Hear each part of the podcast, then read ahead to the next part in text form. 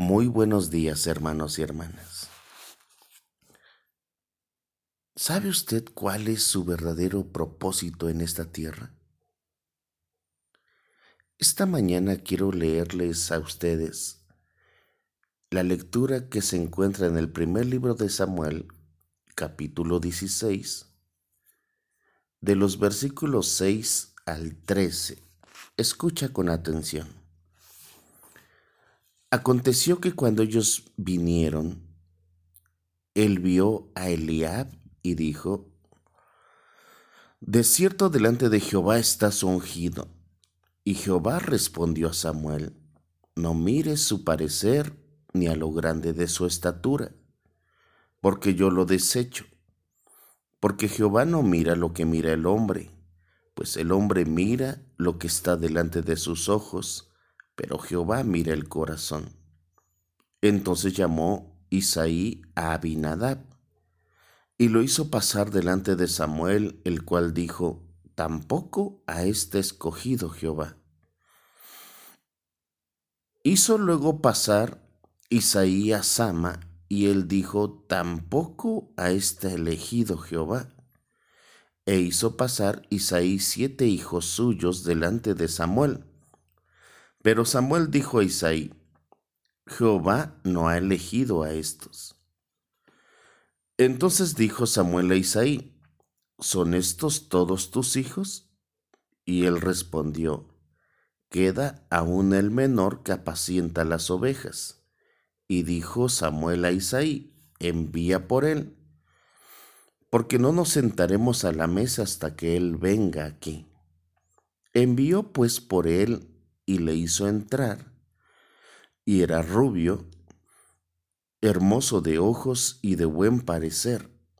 Entonces Jehová dijo, levántate y úngelo, porque éste es. Y Samuel tomó el cuerno del aceite y lo ungió en medio de sus hermanos, y desde aquel día en adelante el Espíritu de Jehová vino sobre David. Hermano y hermana, ¿para qué cosas vive usted cada día? ¿Qué es aquello que lo hace levantar de su asiento cada mañana? ¿Qué es aquello que lo motiva a vivir un día más? ¿Tener un aumento de sueldo? ¿Obtener una buena jubilación? Entonces quizás ha descubierto la realidad de que basar las aspiraciones en abrirse camino en este mundo termina normalmente en frustración.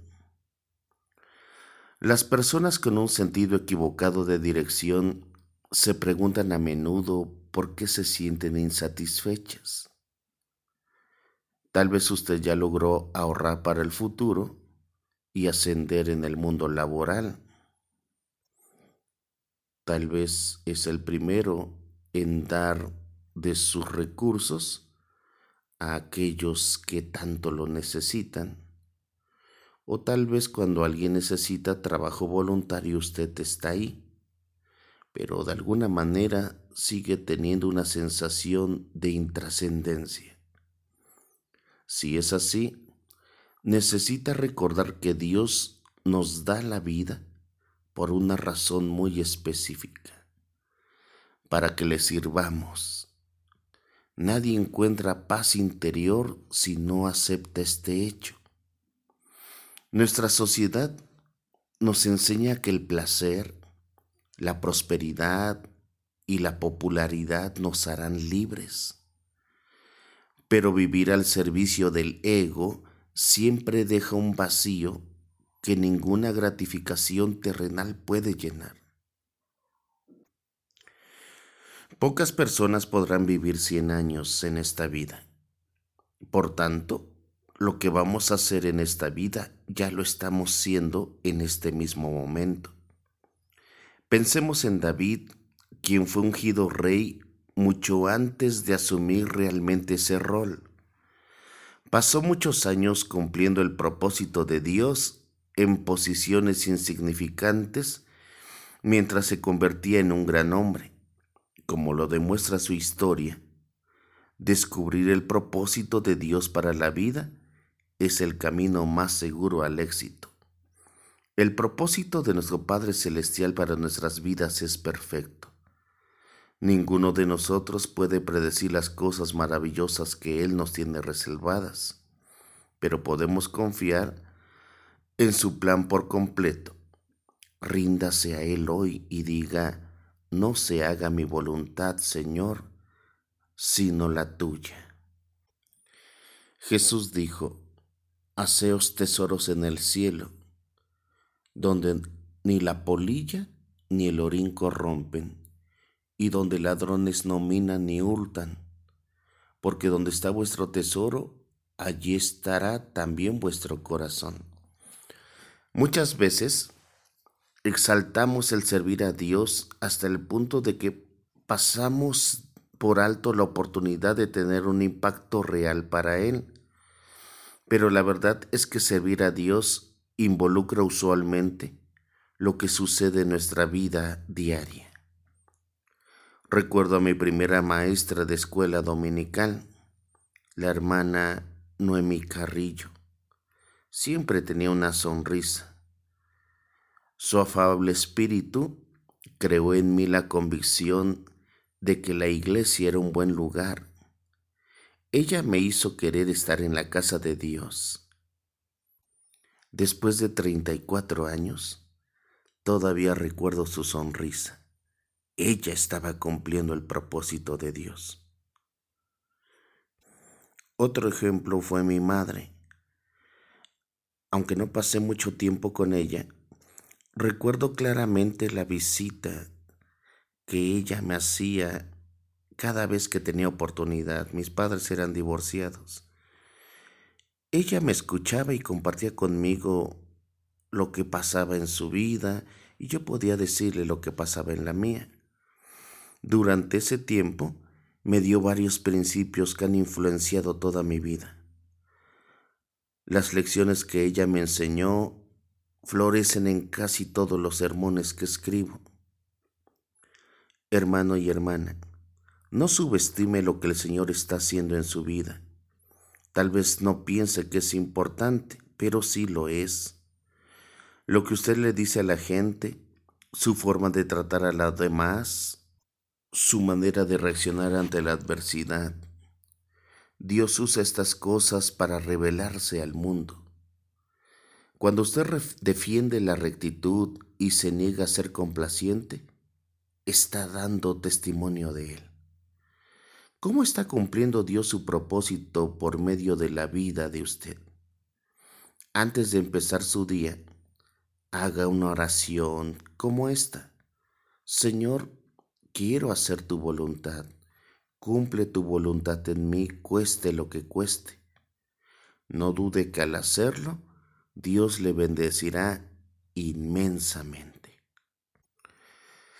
David sirvió a Dios en muchos roles, desde un sencillo pastor de ovejas hasta un valeroso gobernante.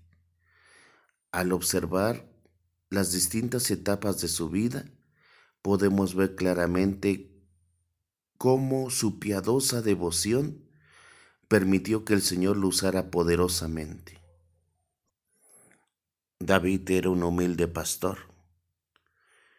En esa etapa David fue ungido rey mucho antes de dirigir algo que no fueran ovejas. Proteger las ovejas era un trabajo que tomaba en serio. Durante ese tiempo aprendió a ser fuerte y valiente y a cuidar de seres más débiles que él. Una vida temprana de obediencia a su padre terrenal le enseñó la humildad que necesitaría más tarde para depender de Dios. David fue salmista. Los escritos de David revelan su hambre de Dios está abierto a temas como el temor, la depresión, la derrota, la soledad y la tristeza.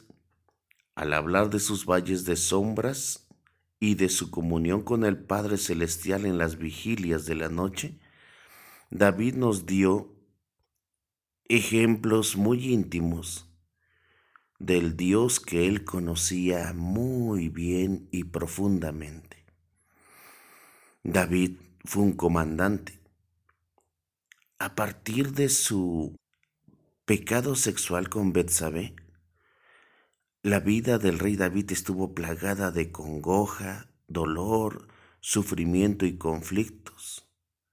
David había pecado enormemente, pero Dios lo perdonó y siguió usándolo.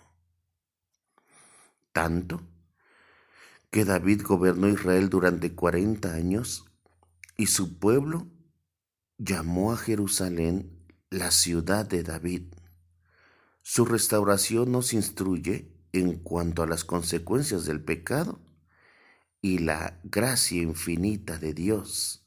La vida del rey David cumplió el propósito de Dios y lo sigue haciendo cientos de años más tarde.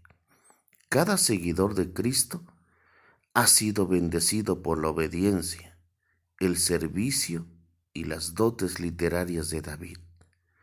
Él es un gran ejemplo de lo que Dios puede hacer por medio de nosotros si rendimos nuestra vida a Él. Hermano y hermana,